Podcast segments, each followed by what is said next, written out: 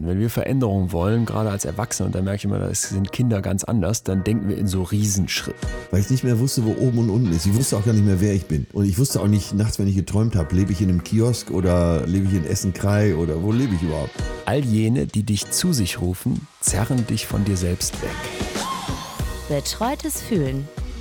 Der Podcast mit Atze Schröder und Leon Windscheid.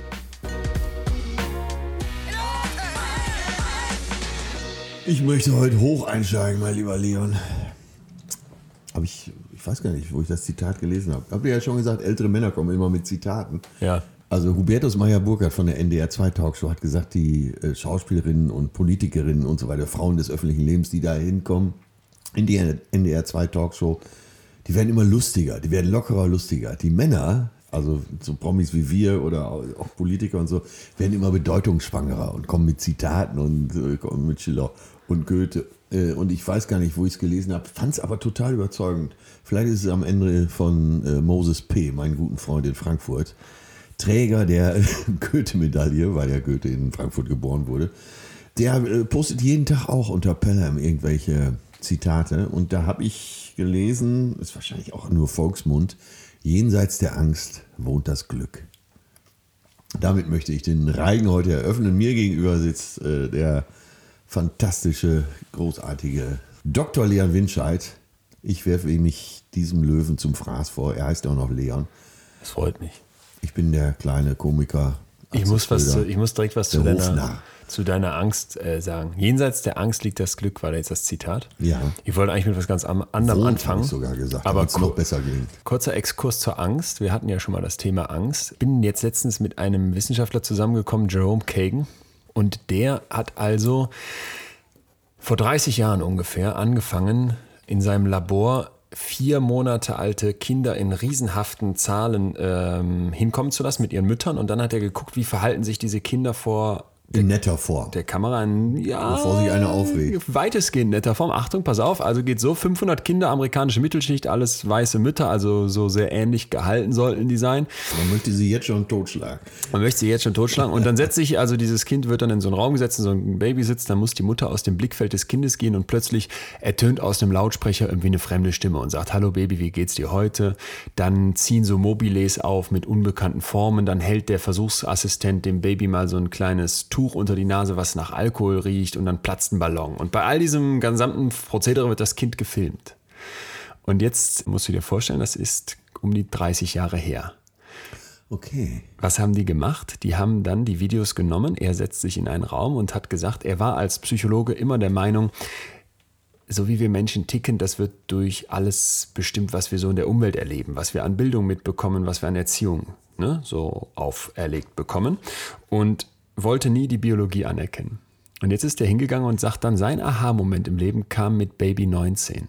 Er setzt sich also hin mit den ersten Videos von den 500 Kindern, fängt an, die anzugucken. Und du musst dir vorstellen, das hat er mir alles am Telefon erzählt. Ich habe da mit einem der du hast ihn interviewt. 100 einflussreichsten Psychologen mhm. der Welt gesprochen. Genau, und das war so wahnsinnig, weil er schrieb mir einfach so eine Mail kurz zurück, jo, ich habe Zeit und Bock, lass loslegen. Und dann sprach ich mit dem und merkte so, wie in mir das Herz äh, hoch, hochschlug. Und pass auf, der fing dann also an zu erzählen, ja, Baby 19 hat mein ganzes Leben verändert. Also er guckt sich 18 Videos an und die Kinder sind alle gefilmt in diesem Labor und die reagieren alle recht ähnlich. Die sind irgendwie interessiert, gucken sich um, spielen so ein bisschen und äh, prabbeln vor sich hin. Und dieses Kind 19, das rastet völlig aus. Also das bekommt panische Angst, das schlägt mit den Beinchen um sich, das hält sich die Hände über den Kopf, das ja, versucht abzuhauen, das hat tierisch Angst vor diesen unbekannten Reizen um sich herum, diesen Lautsprecher oder den Ballon. Alle anderen Babys äh, sind ganz normal. Alle anderen Babys sind normal. Jetzt werten die die gesamten Videos aus und finden nachher raus, 20% sind so wie dieses Baby 19.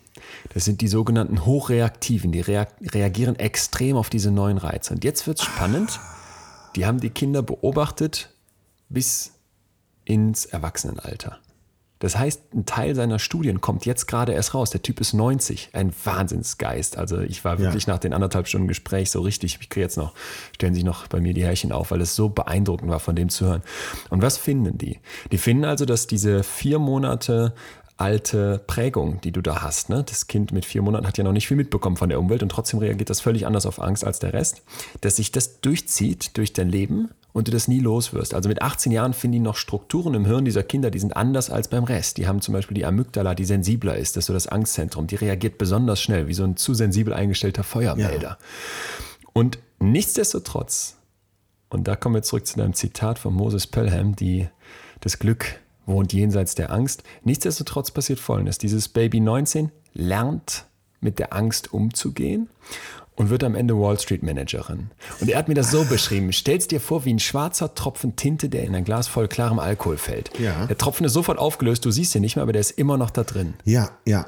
Und so ist das mit dieser, ich sag mal, angeborenen Ängstlichkeit, die man bei 20 Prozent dieser Kinder gefunden hat. Wenn du lernst, mit der Angst umzugehen, ist Angst überhaupt nichts Schlimmes. Im Gegenteil, der Jerome Kagan hat gesagt, wir brauchen die Leute mit ängstlichem Temperament, weil das sind die, die bleiben im Ground Control, während die anderen Astronaut werden. Aber ohne Ground Control wird keiner auf den Mond geschickt.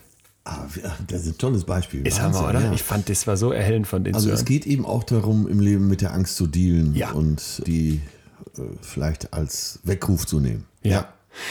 Unser eigentliches Thema heute war ja, aber Belastung und da habe ich äh, was bin ich auf was bin ich mir was gestolpert, was mir das hat mir total gefallen. Ich bin sehr gespannt, was du jetzt hörst. Achtung, ich spiele dir jetzt was vor. Sollen wir schon so einsteigen? Doch, oder doch, darf, doch. darf ich noch vorher fragen, wie du dich fragen. fühlst? Ja, mir, mir, super. Ja? Super, ja. Ich meine, äh, auch unter den Gegebenheiten dieses Themas. Äh, Bist du ich- mal wieder überlastet? Ähm, Gerade an der Grenze, aber so es ist noch dieser Kick vor zu viel. Weißt du, dieses Voll, Vollgas geben, was sich noch an, gut anfühlt. Der Motor ist noch nicht überheizt. Ah, okay. Ich bin schon im roten Bereich. Insofern kommt mir das Thema gerade recht. Dann äh, werden wir jetzt von hinten durch die Brust ins Auge einsteigen, denn ich spiele dir was vor, was auf den ersten Blick nichts mit Überlastung zu tun hat, aber am Ende ganz viel. Achtung, wir hören jetzt etwas, das hat ein Mädel irgendwie aufgenommen in den USA. Die wollte nachgucken auf einer Webseite, wie man Lorbeerkranz auf Englisch ausspricht und googelt entsprechend Laurel.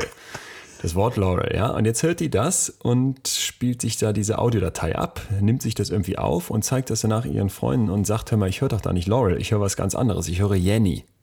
Und die Freunde sagen, kann ja wohl nicht sein. Äh, der eine Teil dieser Freundesklicke hört jetzt also Laurel und die andere Gruppe hört Jenny, obwohl alle dieselbe Audiodatei abspielen. Und diese Audiodatei habe ich jetzt mal dabei, die ist im Internet komplett eskaliert. Also wer das mal googeln möchte. Und jetzt bin ich gespannt, was du hörst. Sprech für die ganze Audience. pass auf. Hörst du Jenny oder Laurel? Laurel. Laurel. Laurel. Laurel. Ja, Laurel. ich bin doch auch ein auditiver Typ. Und? Das heißt, ich höre Laurel. Du hörst Laurel? Ja. ja. Kannst du dir vorstellen, dass da jemand Jenny hört? Nein. Unvorstellbar, oder? Kann ich mir nicht vorstellen. Macht mich stinksauer. Es gibt, ich stand bei uns in der WG, spiel das vor. Da sagen die mit zu mir, Leon, sag mal, hast du sie noch alle? Wir hören alle Jenny. Nee. Doch. Nein. Doch. Komm nochmal. Nochmal, warte. Nochmal, nochmal. Komm, wir- jetzt alle zuhören. Laurel. Laurel. Also, ich muss es nur mal googeln. Da ist so äh, eine Internetdebatte entbrannt. Die Leute rasten. Ich war kurz davor zu töten. Als bei uns in der WG jemand gesagt hat, warum Aber es gibt äh, insgesamt viele Leute, die Jenny hören. Ja. Was? Extrem viele. Also, Das ist doch Laurel, Das ist doch Laurel. Wir sagen auch Laurel. Und wenn, wir, wenn ich jetzt Jenny sage, hörst du auch Jenny. Ja, habe ich dann auch gesagt. Sag mal so, Leute, ich, ich sage doch Jenny. Das hört sich doch ganz anders an als. Wort. Ja? Wenn man sagt, äh, ich trinke ein Bier oder ähm, ich habe die ganze Nacht durchgeschlafen, ist ja auch was anderes. Ja, Es macht mich fertig. Aber ist es jetzt und also keine Erklärung dafür? Ja, pass auf, die, die, die, das ist dann tatsächlich ganz interessant, weil das so Wellen schlug, äh, haben sich natürlich die Wissenschaftler draufgestürzt und haben gesagt, was klar wird, warum das so etwas ist, was man so oder so hören kann. Also es ist jetzt nicht erfunden, sondern man kann tatsächlich das eine oder das andere hören. Liegt daran, dass das Tonspektrum, was wir hier haben, ein am, ambiges ist. Jedenfalls eins ist, was beides zulässt. Kennst du dieses Bild mit diesen zwei Köpfen, wo man entweder die Vase in der Mitte sieht oder die beiden Ja, Gesichter? ja. Und die sagen, das ist genau das für Ton. Und das Problem ist jetzt, äh, bist du ein alter Mensch, hörst du weniger hohe Frequenzen, die dann eher so in diese Ja, das geht schon wieder. Jenny-Frequenz gegen gegen. Nee, gegen mich ja auch. ich, ich höre Laurel. Pass auf, jetzt zeige ich dir noch was. Achtung, es ist dann nämlich ein findiger Twitter-User hingegangen und hat das Ganze mal um 30% in der Geschwindigkeit erhöht. Wenn man es jetzt 30% schneller macht, dann hört man ganz klar Laurel. Also für alle da draußen, die jetzt noch Jenny hören, ihr habt einen Schaden. Laurel. Laurel. Wenn man aber das Ganze jetzt 30% runterspielt, dann sollen auch wir beide plötzlich Jenny hören. Achtung. Yeri. Yeri. Ja, Jerry höre ich. Jerry. Yeri. Yeri. Aber wir sind uns einig, dass es jetzt plötzlich in diese Richtung geht. Ja, aber also, du hast dieselbe, ist aber dieselbe Datei dann. Ist immer dieselbe Datei hier. Also ich habe jetzt nichts. Ge Ey, macht einen fertig, oder? Ja, total. Ich bin zumindest beruhigt, dass du auch Laurel hörst. Ich, hab, ich hasse diese Leute, die Jenny hören. Was hat das mit unserem Thema zu tun? Ja, pass auf, genau. Also se- selbst wenn nicht, ist ja auch nicht schlimm. Äh, Doch hat es, aber für mich total viel. Denn die eigentliche Sache, die man hieran merkt, und das finde ich ist das Spannende, was wir in vielen Lebensbereichen übersehen, ist, wir haben ein Geräusch. Ne? Und klar, das kann man so oder so hören. Aber die Frage ist doch, warum hören die einen das so und die anderen das so? Ja. Denn obwohl dieselben Schallwellen mein Ohr, dein Ohr, aber auch die Leute aus meiner WG erreichen, die plötzlich Jenny hören, warum höre ich Laura und jemand anders Jenny? Und die eine der wichtigen Ideen dazu ist, warum das so unterschiedlich ist. Klar, einmal das Alter mit den Frequenzen, aber es erklärt es noch nicht alleine. Was zum Beispiel auch eine wichtige Rolle spielt, ist so Kontext. Habe ich gerade irgendwie etwas Ähnliches wie Laurel gehört, dann höre ich es eher. Ja. Und zum Beispiel meine erste Freundin in der Schulzeit, die hieß Laura. Und deswegen bilde ich mir jetzt mal ein, dass ich vielleicht auch prädestiniert dafür wäre, eher das eine zu hören als das andere. Und ganz, ganz wichtig ist also nichtsdestotrotz die Botschaft. Wir haben ein und dieselbe Audiodatei und nehmen die vollkommen unterschiedlich wahr. Und da sind wir bei Belastung. Denn was ganz viele Leute, wenn es um Belastung geht, um Stress, um so dieses Drübersein falsch machen, ist es, die sagen, hey, ich muss an dem ansetzen, was mich stresst. Ich muss an dem ansetzen, was mich belastet. Zum Beispiel mein Job, zum Beispiel mein, die Baustelle vorm Haus, zum Beispiel meine Beziehung. Viel, viel Leuchtet schlauer. mir aber auch ein. eigentlich. Ja, leuchtet erstmal ein, deswegen Ja. es liegt so auf der Hand. Viel schlauer ist aber, sich zu fragen, wie gehe ich mit der Belastung um?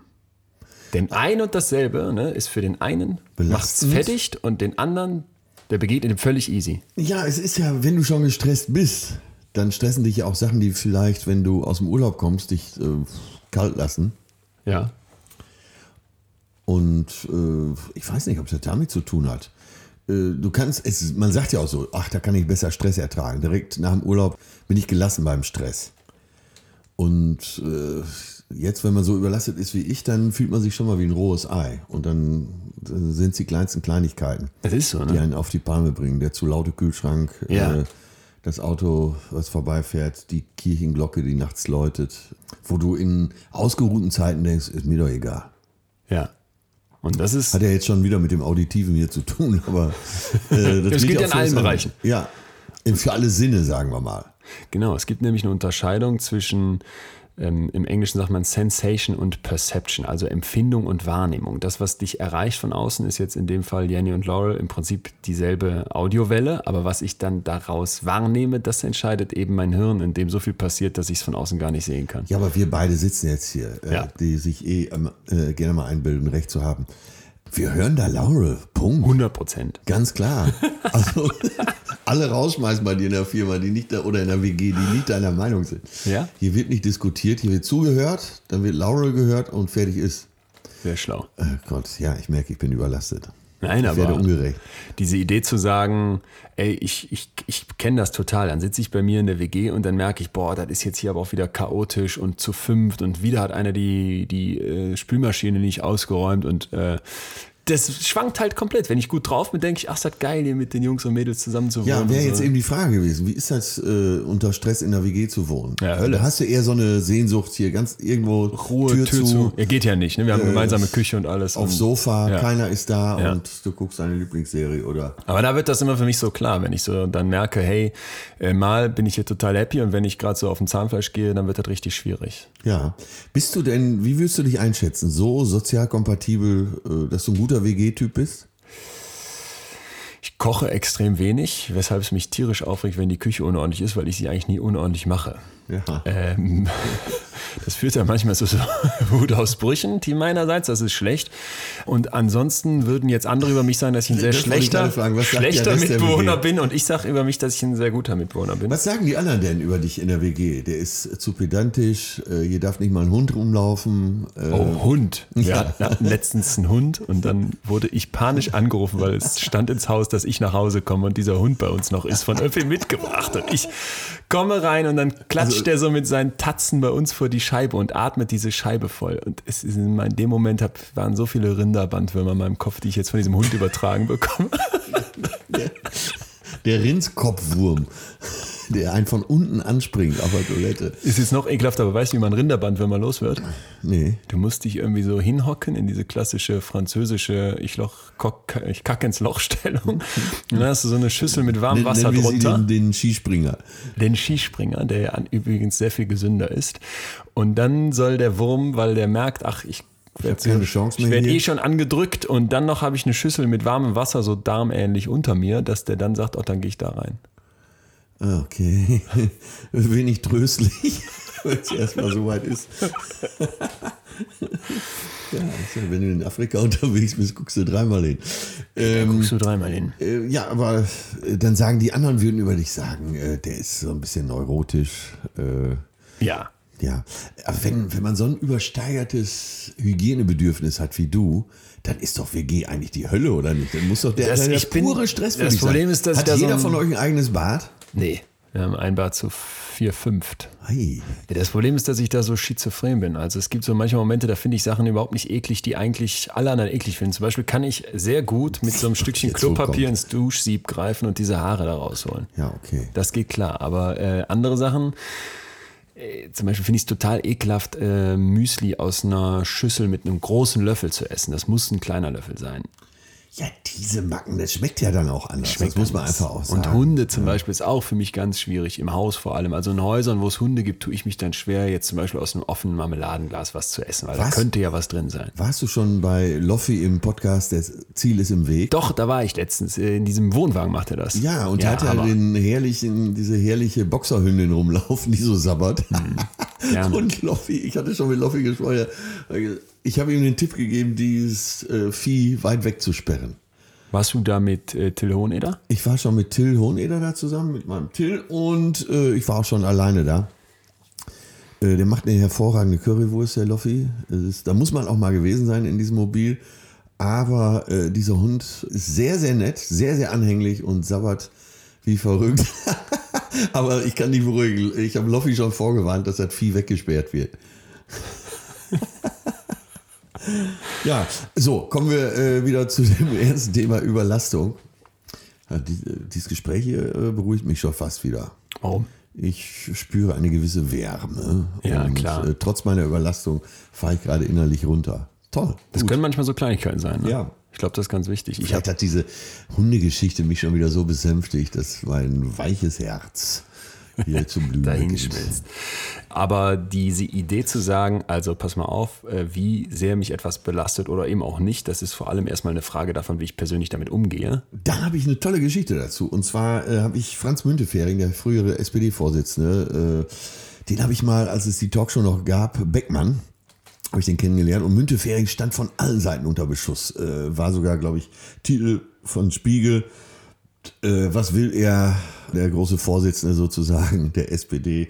Und wirklich von allen Seiten unter Beschuss. Und genau in dieser Phase habe ich den Backstage getroffen, weil er auch Gast bei Beckmann war. Und dann habe ich gefragt, sagen Sie mal, Herr Müntefering. Und äh, ja, wir er war starker Raucher, so, aber immer sehr gelassen, ne? so ein Sauerländer. Ne? Also, Pilz, Pilz dauert sieben Minuten. Müssen auch die Kollegen von der CDU zuerst mal einsehen. Jetzt bin ich mal dran. Dazu kann ich gleich noch eine, noch eine Domian-Geschichte erzählen. Auf jeden Fall, ich hau den Müntefering an und sage mal, Herr Müntefering, wie halten Sie das aus? Jetzt von allen Seiten unter Beschuss und dieser Stress, der schlafen Sie noch gut und so. Und dann sagt er, Herr Schröder, setzen Sie mich mal hin. Ich sage mal eins. Und dann zog er immer so eine Zigarette und trank einen äh, Kaffee dazu. Es gab einen Punkt in meinem Leben, da habe ich beschlossen, wann ich mich ärgere, das bestimme ich ab jetzt selbst. Und so halte ich das aus. Ich habe beschlossen, ich ärgere mich da nicht drüber, ich lasse das nicht an mich ran. Und deswegen schlafe ich schön meine acht, neun Stunden durch. Und da ist es ja drin, die Konditionierung. Ja, siehst du? Das Leben ist eine Frage der Konditionierung. Du kannst das Leben insgesamt als schwere Bürde, als Prüfung verstehen. Oder du gehst äh, so in die Welt wie ich meistens, äh, dass ich sage, mal gucken, was heute wieder passiert, hoffentlich viel. Und am Ende des Tages könnt ihr mir alle im Buckel runterrutschen. Was war die Domian-Geschichte? Weil das finde ich ach so, genial, äh, die äh, einzige. Oh Gott, ich war eingeladen. Äh, Domian hat einen Film gemacht, der hieß Sterben. Ich meine, Domian macht sich's eh nicht leicht. Jürgen Domian, der Night Talker. Und äh, in diesem Film Sterben, das war ein sehr düsterer Film. Und eingeladen war unsere damalige Ministerpräsidentin des Landes Nordrhein-Westfalen. Hannelore. Hannelore Kraft. Es war aber auch Müntefering äh, Ah. eingeladen, weil er äh, im näheren Verwandtenkreis äh, mehrere Todesfälle hatte. Ich glaube, seine Frau hat er auch lange gepflegt. Deswegen ist er ja aus der Politik. Ja, dann war der, äh, war der äh, Bischof von Essen war da, Domian war da, weil nach dem Film war noch eine Talkrunde und jetzt hatten die fest. Der vierte im Bund in dieser Talkrunde war ich. Ich hatte das, ich, Domian hatte mich persönlich eingeladen, weil wir uns gut kennen. Und da, ich hatte gar nicht mit so einem schweren Thema gerechnet. Plötzlich sitze ich da auf der Bühne und habe auch noch übers Mikrofon gesagt, ich bin ganz, ich sitze hier äh, zwischen Franz Müntefering und dem Bischof von Essen, ich weiß gar nicht, was ich hier soll. Und dann waren wir auch schon alle wieder am Geiern. Ich war natürlich immer auf der Suche nach dem nächsten Gag, aber das Thema war zu, es war zu extrem. Es ging ums Sterben, es ging um den Tod. Naja, auf jeden Fall hat Domian dann äh, so einen 10-Minuten-Monolog gehalten und woran er glaubt, woran er nicht glaubt. Und äh, Müntefering, schlauer Kopf, äh, natürlich diskussionserprobt, ein in Pulverdampf ergrauter Krieger, wie man ihn sich äh, im Partei, in der Politiklandschaft nur wünschen kann, nimmt irgendwann das Mikro. Es gab nur ein Mikrofon, das wurde so umgereicht. Ne? Und dann nahm er das Domian weg. So, sagt er, der kannte Domian gar nicht. So, Herr Domian, ich sage Ihnen jetzt mal eins. Sie liegen mächtig falsch, das kann ich schon mal vorneweg sagen. Ich sage Ihnen jetzt mal ein paar Sachen, die müssen Sie auch aushalten. Ne? Erstmal Definition. Ne? Sterben bedeutet nicht tot. Also diese Begrifflichkeit müssen wir schon mal auseinanderhalten. Und dann hat er den Teil in fünf Minuten auseinandergenommen. Ne, aber ist ja klar, wenn einer so lange in der Politik ist, äh, da, gegen den gewinnst du keine Diskussion. Die haben mehr drauf, als man den Ja, oft das ist deren ne? Beruf. klar. Ne? Ja. Deswegen äh, schaffen es Berufspolitiker ja auch, äh, erstmal den ganzen Mist von sich wegzuhalten. Überleg allein nochmal unsere Mama, unsere Merkel. Ich, ich, so, ich wollte gerade Äh, auf meine eigene Mama kommen. Meinte die, die Mama Deutschlands Ja. sozusagen. Meine Herren, ey, wie oft hat man sich schon gefragt, wie hält diese Frau das aus? Äh, Sie will ja offensichtlich das Beste für Deutschland. Kann man, egal ob man jetzt äh, sie gut findet oder schlecht, aber man kann ihr nicht unterstellen, dass sie sich persönlich bereichern will. Äh, auf gar keinen Fall. Und sie scheint ja äh, sehr an ihrem Job und sehr an dem nach bestem Wissen und Gewissen zu handeln. Das muss man ihr schon zugestehen. Wie, wie hält man sowas aus? Stell uns beide mal in dieser Situation vor. Ich, wir würden gar keine Nacht mehr schlafen. Ich kann das immer, deswegen kommt jetzt meine Mama ins Spiel, mal kleiner runterbrechen. Jetzt breche ich mal was kleiner runter.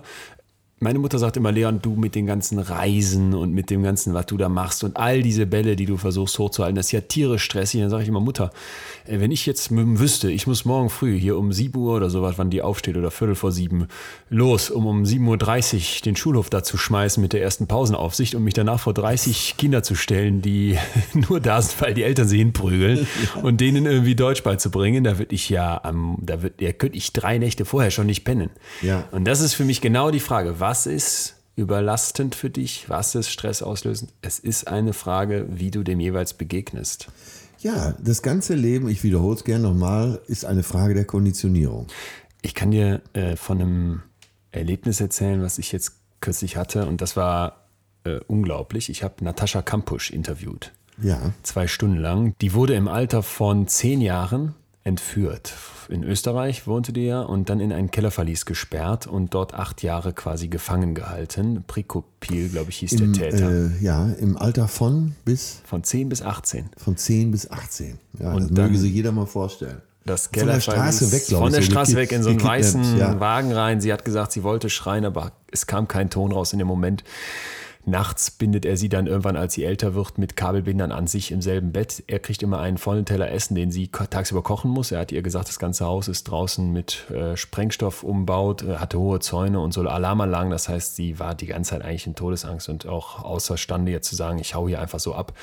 Und er hat dann immer ihr ein Drittel von dem gegeben zu essen, was er aß, sodass sie schmächtig und gebrechlich bleibt, ne, damit er die Kontrolle halten kann. Einfach mal sich den Psychoterror klarzumachen. Und was sie mir dann erzählt hat, war, dass sie in diesem Kellerloch also immer so kleine Filmschnipselchen auf Videokassetten damals noch von ihm bekam und er hatte in diese Fernsehaufnahmen dann reingeschnitten, zwischendurch so Talkshows oder Berichte, wo ihre Eltern vorkamen. Aber immer nur den Anfang. Gleich reden die Eltern von Natascha Kampusch und dann Cut und dann kam wieder das normale RTL-Programm oder was auch immer. Scheiße. Nur um mal Als so als ja als zermürbende Perversion und nur um mal dieses Ding aufzumachen. Jetzt treffe ich die. 2006 hat die sich befreit und das selber, also in Eigenregie. Ne? Die hatte so einen geschickten Moment Schilder ausgelöst, noch mal ganz kurz, weil es so interessant ist. der Täter Also hat also befreit hat. angefangen, äh, eine Immobilie oder sowas verkaufen zu wollen, hatte dann viele Anrufe, war ja, wahrscheinlich gestresst und hat dann eine Unaufmerksamkeit gehabt und hat das Gartentor quasi aufgelassen. Und sie völlig kaputt äh, rennt raus. Sie wurde ja auch viel geschlagen etc. in dieser Zeit und läuft in eine Kleingartensiedlung und da trifft sie auf Erwachsene, die erstmal gar nicht glauben, aber es kommt trotzdem dazu, dass sie dann sich quasi befreien kann. Eher als er das mitbekommt, rennt vor eine äh, Straßenbahn und nimmt sich das Leben. Und im Prinzip war jetzt das Spannende und das, so komme ich quasi da drauf, hier gerade, wo du das erzählst, dass ich jetzt eine Person kennengelernt habe, wo ich dachte, das kann ja nicht deren Geschichte sein, das ist unmücklich. Also ich habe jemanden kennengelernt, der mittlerweile eine Ausbildung zur Goldschmiedin angefangen hat. Jemand, der reitet, der so Gesangstherapiestunden macht, den Wirkt sie lebenslustig? total eine unglaubliche Energie mitbringt. Du merkst, Wie alt ist sie heute? Na, die ist so ungefähr so alt wie ich, um die 30. Ja. Ne? Du merkst halt, die hat ihren Schulabschluss Zwölf Jahre, nachgemacht, ja. Mhm. total eloquent, ähm, super informiert. Wir haben über MeToo gesprochen, wir haben über Pornos gesprochen, weil sie so viel gerade dieses Thema Hass im Netz angeht. Und das war das Ekelhafte. Sie hat nämlich danach Hass-E-Mails und Briefe bekommen. Der hat sich wegen dir umgebracht und äh, du sollst zurück in den Keller gehen. So ein bisschen aus dem Gedanken raus, dass das, was ihr passiert ist, so unvorstellbar für die Leute war, dass sie es nicht ertragen haben und dann quasi dieser Prozess der Schändung stattfindet, als so, dass die Schande auf das Opfer übertragen wird. Ganz pervers, aber so ticken wir Menschen. Ne? Und es war deswegen für mich so spannend, diese Person zu treffen. Ich muss ihr Buch empfehlen, Cyberneider, ähm, weil sie da quasi drin beschreibt, und das habe ich in jeder Pore dann gemerkt, als wir uns trafen, was die für eine Power hat. Und wenn ich mir vorstelle, es passiert dir sowas, von 10 bis 18 hockst du in einem Keller. Ja. Und die Mutter hat nachher gesagt, dass die nie die Schlüssel von der Wohnung geändert hat und immer in derselben Wohnung geblieben ist, weil sie ja wusste, mein Kind, wenn das wiederkommen will, dann weißt du, wo es hinlaufen muss. Und sie sagt mir dann, ja, ich hatte ja immer diesen Satz Schlüssel noch dabei, von zu Hause. Das, ja, das schleppst du mit dir rum und jetzt sitzt die vor mir und ich denke, was für eine Powerfrau. Und das war für mich so wirklich so, wo ich dachte, wie du mit dem Leben umgehst, wie du mit diesen Schwierigkeiten, wie du denen begegnest, das ist immer eine Frage der Einstellung. Hendrik Snook, auch so eine Geschichte. Hendrik Snook, äh, früherer äh, Weltklasse-Springreiter hier aus Münster. Wir sitzen gerade in Münster. Der hat hier auch ein, äh, ein großes äh, Pferdegestüt, Gut Bärl, etwas außerhalb von Münster. Äh, Sehr erfolgreicher Geschäftsmann, hat die Ratio-Gruppe für, kommt so aus dem Familienvermögen, äh, lange gemanagt, glaube ich, mittlerweile verkauft an die Metro. Und äh, Hendrik Snook, den habe ich mehrfach kennengelernt über einen anderen Bekannten. Ähm, Olympiareiter, auch Medaillengewinner, äh, Weltmeister im Springreiten gewesen.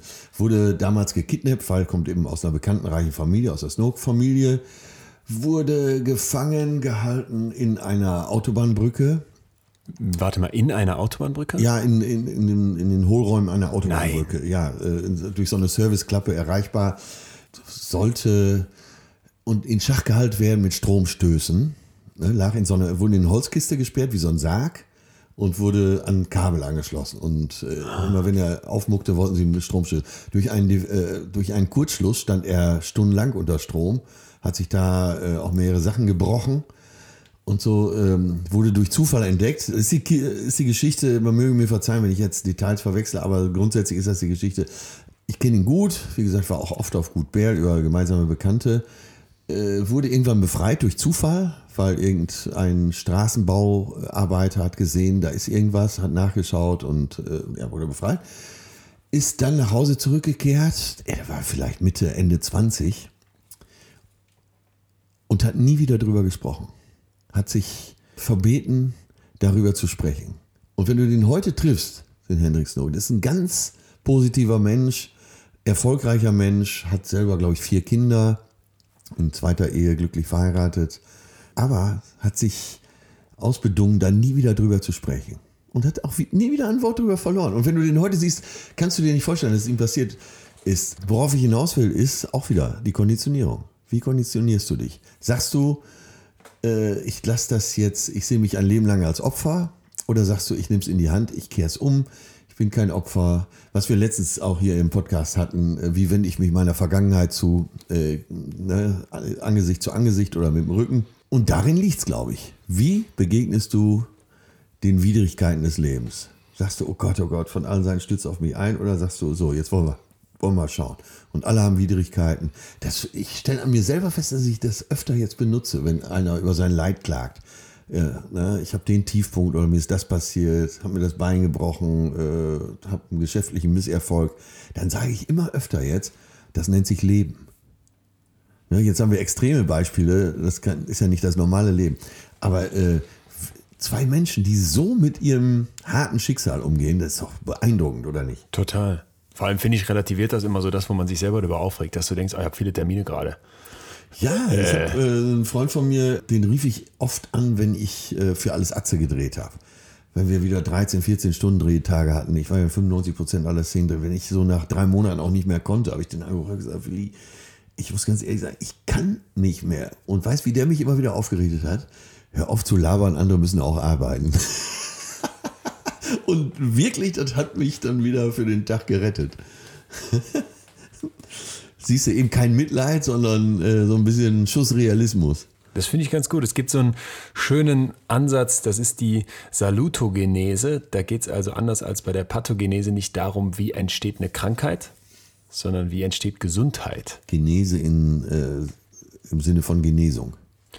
Ähm, ja, Genese heißt an der Stelle eher, wie entsteht etwas. Salutogenese, also wie entsteht Gesundheit, wenn man so Ja. möchte. Nicht gesund werden, weil ich frage mich einfach, die, die gesund sind, warum sind sie das? Sonst fragen wir uns immer, warum sind die, die krank sind, warum sind die krank? Also positivieren. Äh, Umdrehen, wenn man so möchte, mal die andere Sichtweise drauf haben. Und da fand ich ganz cool so die Idee, gibt es einen äh, Urvater des Ganzen, das ist der Aaron Antonowski und der sagt halt, dieses Gefühl, dass die Ereignisse, die das Leben für uns bereithält, ne, also dass die irgendwie verstehbar sind, dass man die begreifen kann und dass die in bestimmten Bereichen auch vorhersehbar sind, wo du immer mit deiner Konditionierung kommst. Klar, Konditionierung heißt, ich bin auf eine bestimmte Art und Weise gepolt und deswegen wird klar, wie ich reagieren werde. Und dass man B, die persönlichen Ressourcen hat, um das Ganze zu bewältigen und sich dann C auch noch klar macht, dass sich das alles lohnt, weil erst dann das Leben als sinnvoll empfunden werden kann. Das finde ich ist eine Sichtweise darauf, die dich zur positiven, naja, die dich, die dich zum positiven Blickwinkel zwingt.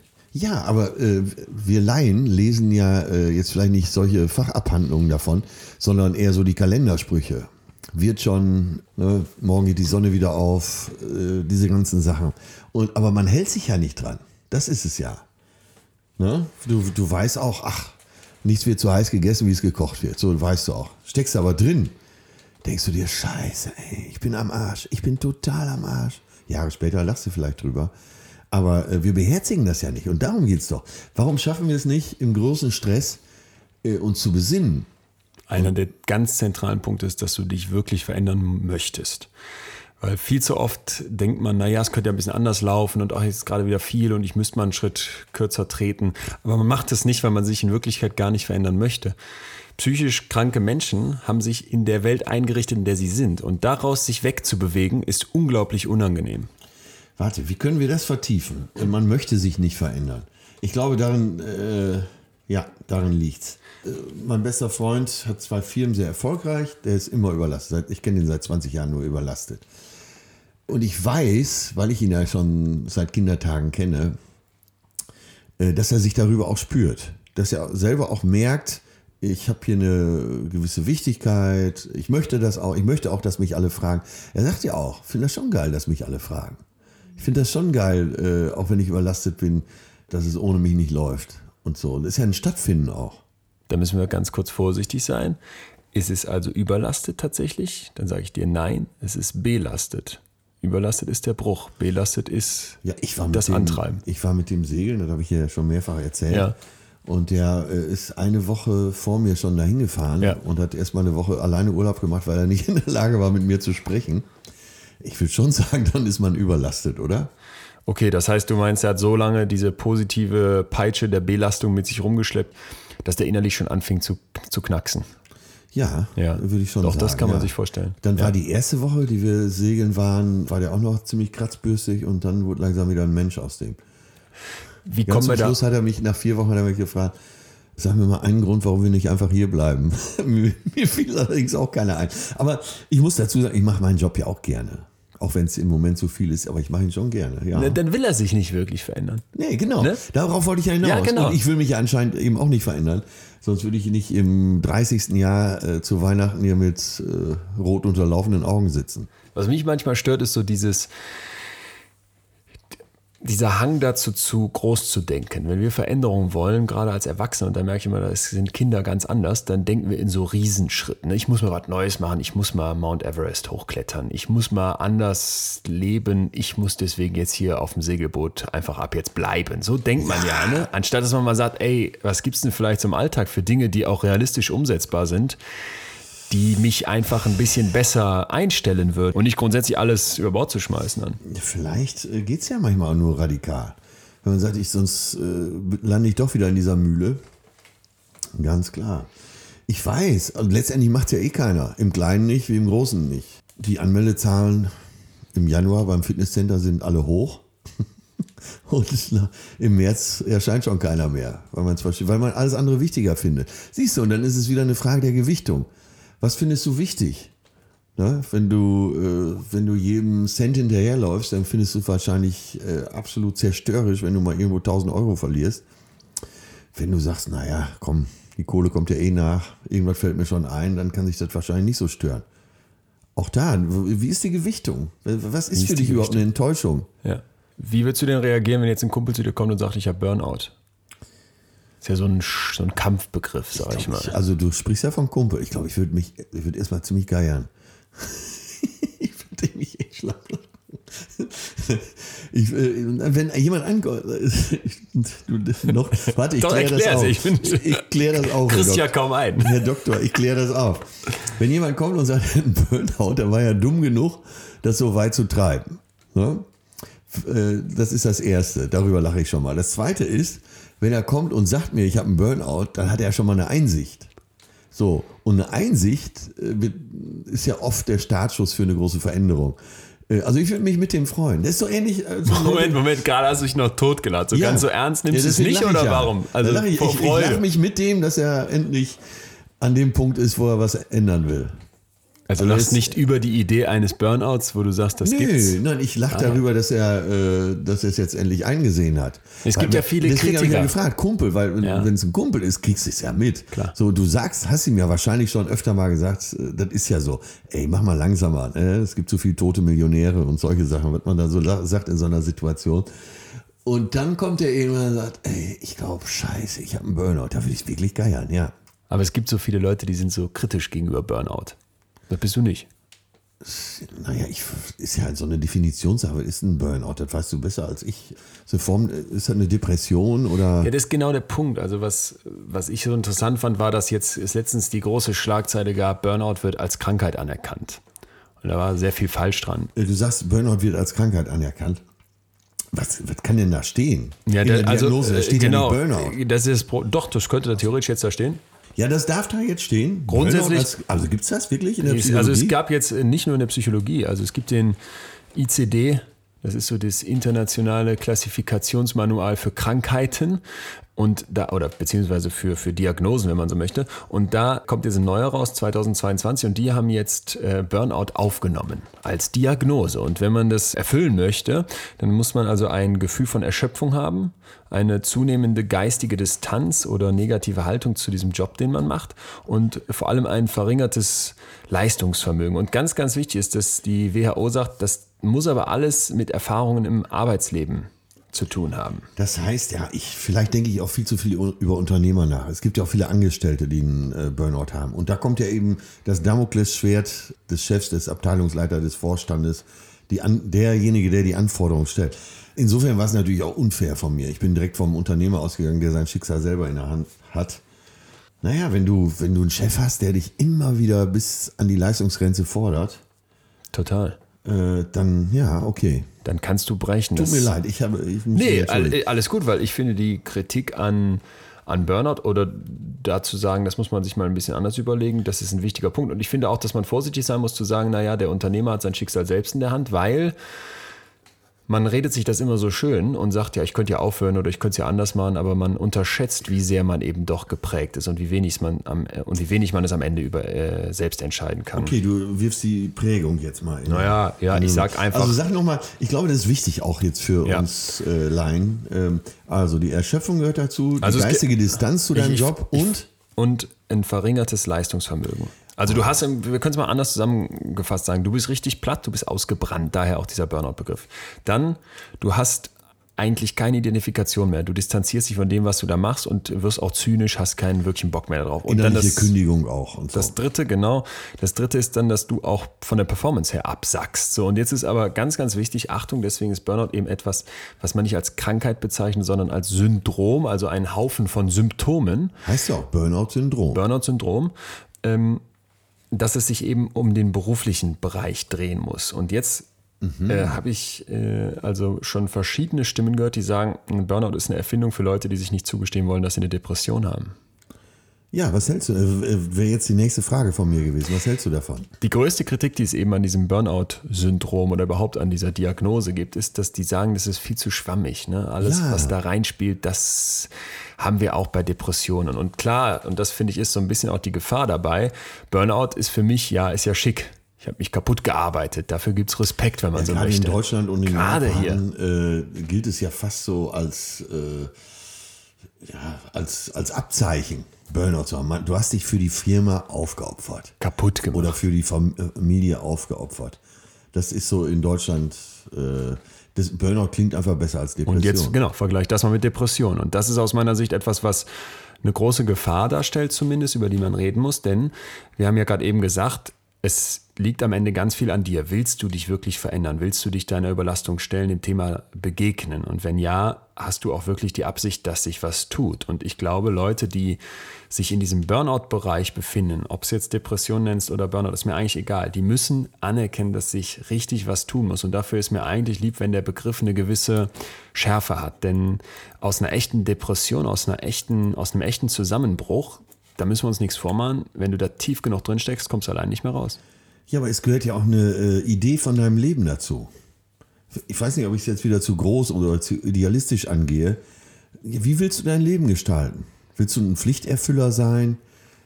Willst du einfach genießen? Willst du Hedonist sein und äh, so viel essen und trinken und vögeln, wie es dir in den Sinn kommt? Wir Männer müssen uns ja, obwohl, naja, okay, von Zeit zu Zeit mal rasieren. Hast du auch länger nicht gemacht, sehe ich. stimmt, ich habe es länger nicht gemacht. Das siehst du mal, ich komme nicht mal dazu. Gut, dass die Maskenbildnerin, die ich letzte Woche hatte, äh, auch gleichzeitig Friseurin war. Die konnte mir mal kurz die Haare schneiden. Ich weiß gar nicht mehr, mit wem ich drüber gesprochen habe. Und der sagte mir irgendwann, ich sagte ihm, ja, so und so, lügst du schon mal und so. Und dann sagte er, nee, ich bin Nassrasierer. Ach, ein Kameramann, der Kameramann, mit dem ich in Afrika war, war das. Winnie von Wilmsdorf. Kann den Namen ruhig sagen, weil das sehr positiv ist, was, er, was ich jetzt sage. Und dann ihn nach verschiedenen Einstellungen gefragt, warum er auch ehrenamtlich so viele Sachen macht. Und dann sagt er, ich bin Nassrasierer. Wie bitte? Ja, ich bin Nassrasierer. So, was soll das denn heißen? Er sagte, wenn ich mich nass rasiere, muss ich mich vor den Spiegel stellen und mich ansehen. Das heißt, ich stehe jeden Morgen da und muss mir selber ins Gesicht schauen können. Und das fand ich geil. Das gilt ja für uns alle. Stell dich vor den Spiegel. Erstmal kannst du dir moralisch ins Gesicht sehen. Also ersetzt Moral mal durch Anstand, weil Moral, der, die Begrifflichkeit Moral wird oft so mit erhobenen Zeigefinger verwechselt. Also sagen wir mal Anstand. Du musst dich anständig, musst einen anständigen Menschen sehen, wenn du in den Spiegel schaust. Und du musst dich fragen, ist in meinem Leben alles so, wie ich das möchte? Das ist eine ganz wichtige Frage morgens, dass du vorm Spiegel stehst und dich selber fragst, ist eigentlich alles genauso, wie ich das möchte? Oder überwiegend so, wie ich das möchte? Alles geht ja nicht. Das finde ich total geil. Ja, Weil diese Idee auch vom Spiegel für mich dann dich dazu zwingt, dich nicht anzulügen. Sonst lügt man sich, glaube ich, so viel in die Tasche und sagt, ja, ist jetzt hier gerade anstrengend, aber dieses Jahr mache ich es noch, dann habe ich die Beförderung und dann trete ich einen Schritt kürzer. Das gilt für Ja. einen Unternehmer, der die nächste Firma kaufen möchte, genauso wie für einen Angestellten, genauso für übrigens Arbeitslose sind auch unter massivem Druck, das denkt man gar nicht, aber das sind oft Leute, die drastisch gestresst sind, äh, Leute, die ganz große Schwierigkeiten haben, im Leben klarzukommen. Ne? Und deswegen ist es immer. Glaube ich sofort. Stell dir bei äh, jemandem, der langzeitarbeitslos ist, mal diese Spiegelsituation vor. Ne? Wen sieht er? Sieht er einen Gewinner? Sieht er einen Verlierer? Äh, was will ich machen? Wa- Was auch alles dranhängt an so einer Langzeitarbeitslosigkeit. Sieht vielleicht mein Partner mich als Loser und so weiter und so weiter. Ja. Lass mal diesen äh, ganz krassen Bereich vielleicht nochmal verlassen und eher so wieder in diesen Bereich kommen, wo wir uns, glaube ich, äh, viel zu oft bewegen, wo man so sagt, kurz vor der Grenze zur Überlastung, also stark belastet. Was kann ich jetzt tun? Was sind diese Kleinigkeiten, die ich machen kann, um in meinem Leben vielleicht nicht alles auf den Kopf zu stellen, aber so zumindest zu sagen, ich justiere nach. Was machst du? Also in den äh, Zeiten, wo alles über mich zusammenbrach, das war so sagen wir, mal, 2001, der Erfolg über mich brach, Warum? Wie kam das? Die Äh, Show ging durch die Decke. Die Show ging durch die Decke, äh, die Tourneen waren ausverkauft. Ich hatte 180 äh, Tourneejobs im Jahr. Nee. 65 Drehtage für alles Atze, Galas, Fernsehgalas und so weiter. Es waren jedes Jahr von 2001 bis 2006, 2007 waren es so 300 Jobs im Jahr. Und dann habe ich so 2001, 2002, hab ich gedacht, ich werde jetzt verrückt. Ich glaube, ich werde jetzt wirklich langsam verrückt. Weil ich nicht mehr wusste, wo oben und unten ist. Ich wusste auch gar nicht mehr, wer ich bin. Und ich wusste auch nicht nachts, wenn ich geträumt habe, lebe ich in einem Kiosk oder äh, lebe ich in Essen-Krei oder wo lebe ich überhaupt? Äh, panisch nachts wach geworden, schweißgebadet, äh, was ist jetzt? Und dann bin ich mit dem Joggen angefangen. Das hat mich zu der Zeit gerettet. Später bin ich dann mit dem Meditieren angefangen. TM, eine sehr leichte Technik, die man wirklich überall machen kann. Ja, solche Sachen. Wie so sieht die aus, so eine Meditationsübung, die du machst? Äh, man hat morgens und abends Viertelstunde, 20 Minuten, äh, wo man so in sich geht äh, und mit der Zeit lernt, loszulassen und die Gedanken wie Wolken vorbei ziehen zu lassen. Äh, das ist sehr erfrischend. Man holt immer so ein Schüppchen Glück aus der absoluten Stille. Aber man setzt sich auf den Boden in so einen Schneidersitz oder. Ja, nee, muss nicht sein. Ich kann mich äh, irgendwo, ich kann vom Start eines Fliegers, äh, ich kann auch, ich sitze auf 18F, ich versenke mich so für eine Viertelstunde, wunderbar. Ja, aber ähm, Sport hilft natürlich auch, körperliche Ertüchtigung. Ähm, ja, jeder hat da seine Strategien. Bei mir war es damals so, eins war, äh, zwei, zwei war es das Joggen. Gar nicht so aus, äh, aus sportlicher Motivation, sondern eher so, dass man mal eine Stunde so im Tunnel ist und Ja. so die negativen Gedanken links und rechts in den Straßengraben werfen kann. Ja. Ja, was ist bei dir? Ich bin so ein großer äh, Rolf Dobelli-Fan.